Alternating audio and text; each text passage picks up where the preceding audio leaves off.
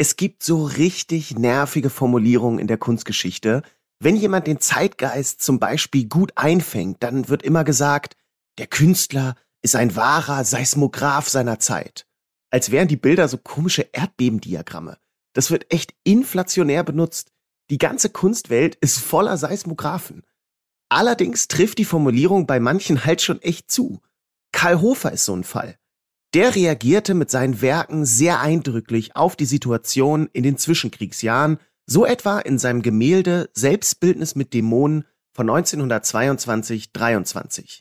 Das ist wirklich ein krasses Bild.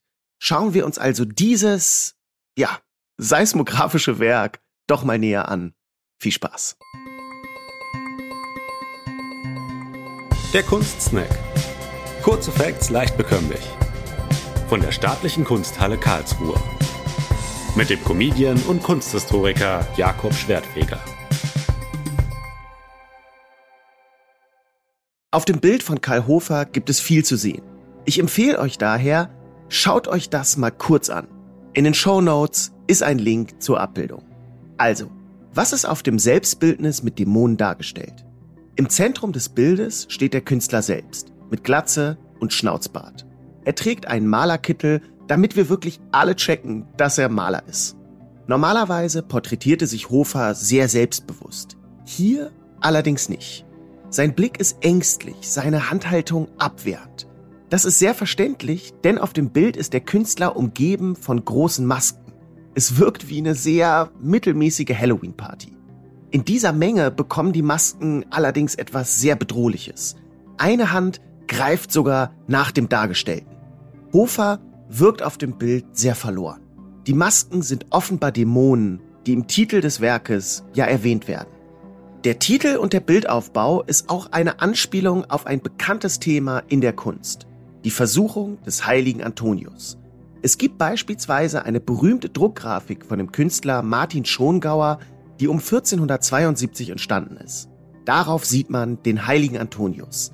Er ist in der Mitte des Werkes um ihn herum sind lauter gruselige Dämonen, die alle aussehen wie Monster aus Videospielen. Sie zerren an dem Heiligen und umringen ihn. Ihr merkt, das sind Parallelen zu Hofers Selbstbildnis mit Dämonen. Hofer bezieht sich hier nämlich geschickt auf eine kunstgeschichtliche Tradition und greift ein jahrhundertealtes Motiv auf. Das lässt mein Kunsthistorikerherz natürlich höher schlagen. By the way, die Kunsthalle Karlsruhe hat natürlich auch einige spannende Darstellungen des heiligen Antonius. Normal. Ist halt ein krasses Museum. Aber zurück zu Hofer. Sein Gemälde wird als Reaktion auf seine Erfahrungen im Ersten Weltkrieg gesehen. Hofer selbst war nicht an der Front, aber auch für ihn war die Zeit traumatisch. Er wurde von dem Krieg bei einem Frankreich-Urlaub überrascht und dann dort drei Jahre lang interniert. Mit Zwischenstation in der Schweiz kam er schließlich nach Deutschland zurück. Diese Erfahrung verarbeitet er natürlich in seiner Kunst. Das Selbstbildnis mit Dämonen zeigt außerdem, ja, so eine diffuse Angst vor einer Bedrohung. Ob Hofer schon damals, also Anfang der 20er Jahre, die Machtergreifung der Nationalsozialisten vorhergesehen hat, finde ich immer ein bisschen schwierig, einen Künstler als so eine Art Propheten zu behandeln.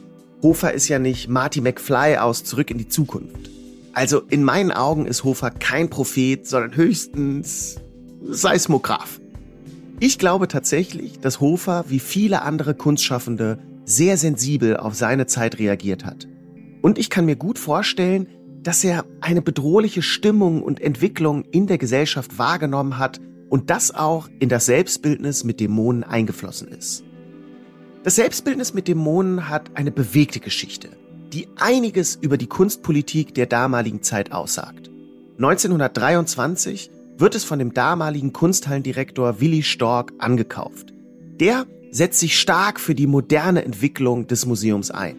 Da sich gegen zeitgenössische Kunst jedoch großer Widerstand regte, wurde das Bild nicht ausgestellt. Die Karlsruher Kunstszene war konservativ und deutschnational. Da hatte so ein Bild wie das von Hofer einfach nicht zu suchen. Es wurde nach ein paar Jahren sogar versucht, Hofers Gemälde gegen ein anderes von ihm zu tauschen.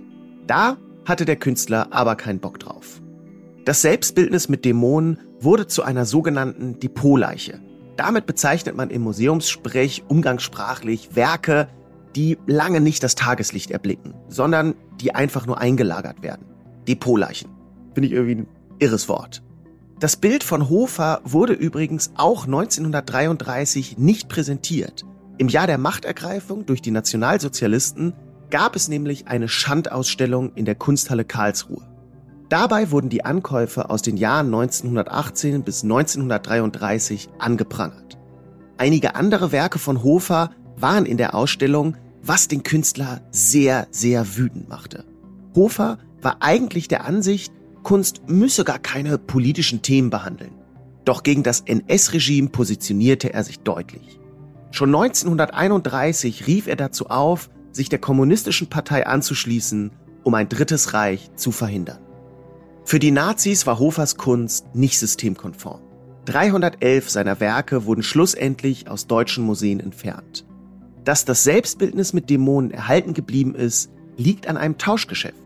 Diesem Tausch stimmte Hofer jetzt im Gegensatz zum ersten, der ihm ja angeboten wurde, zum Glück zu. 1936 wurde sein Selbstbildnis gegen eine Landschaft von ihm getauscht. Den Deal hatte der Direktor der Kunsthalle eingefädelt, Kurt Martin hieß der. Er mochte Hofers Kunst und stand den Nazis kritisch gegenüber. Sein Gedanke war, dass das Landschaftsgemälde unverfänglicher wäre und von den Nazis vielleicht toleriert würde. Doch diese Landschaft wurde 1937 konfisziert und zwar im Zuge der Aktion Entartete Kunst. So bezeichneten die Nazis Kunst, die ihnen nicht in den Kram passte. Doch durch diesen Tausch blieb das Selbstbildnis mit Dämonen in Hofers Besitz und überlebte so den Krieg. 2018 gelang der Kunsthalle Karlsruhe dann schließlich die Wiedererwerbung des Gemäldes. Wow, was für ein Ritt und was für ein Glück, dass uns dieses starke Selbstbildnis erhalten geblieben ist. Und das auch noch in Karlsruhe, der Geburtsstadt von Karl Hofer. Das Selbstbildnis. Ein echtes Stück Geschichte. Ich hoffe, euch hat diese Folge gefallen. Erzählt gerne allen, die ihr kennt, von diesem Podcast und seid in zwei Wochen bei der nächsten Folge wieder dabei. Bis dann. Ciao. Das war der Kunstsnack. Kurze Facts leicht bekömmlich. Mit Jakob Schwertfeger. Eine Produktion der Staatlichen Kunsthalle Karlsruhe. Abonniert unseren Podcast und folgt uns bei Instagram. Habt ihr Themenwünsche? Schreibt uns via Direct Message oder per Mail an digital.kunsthalle-karlsruhe.de.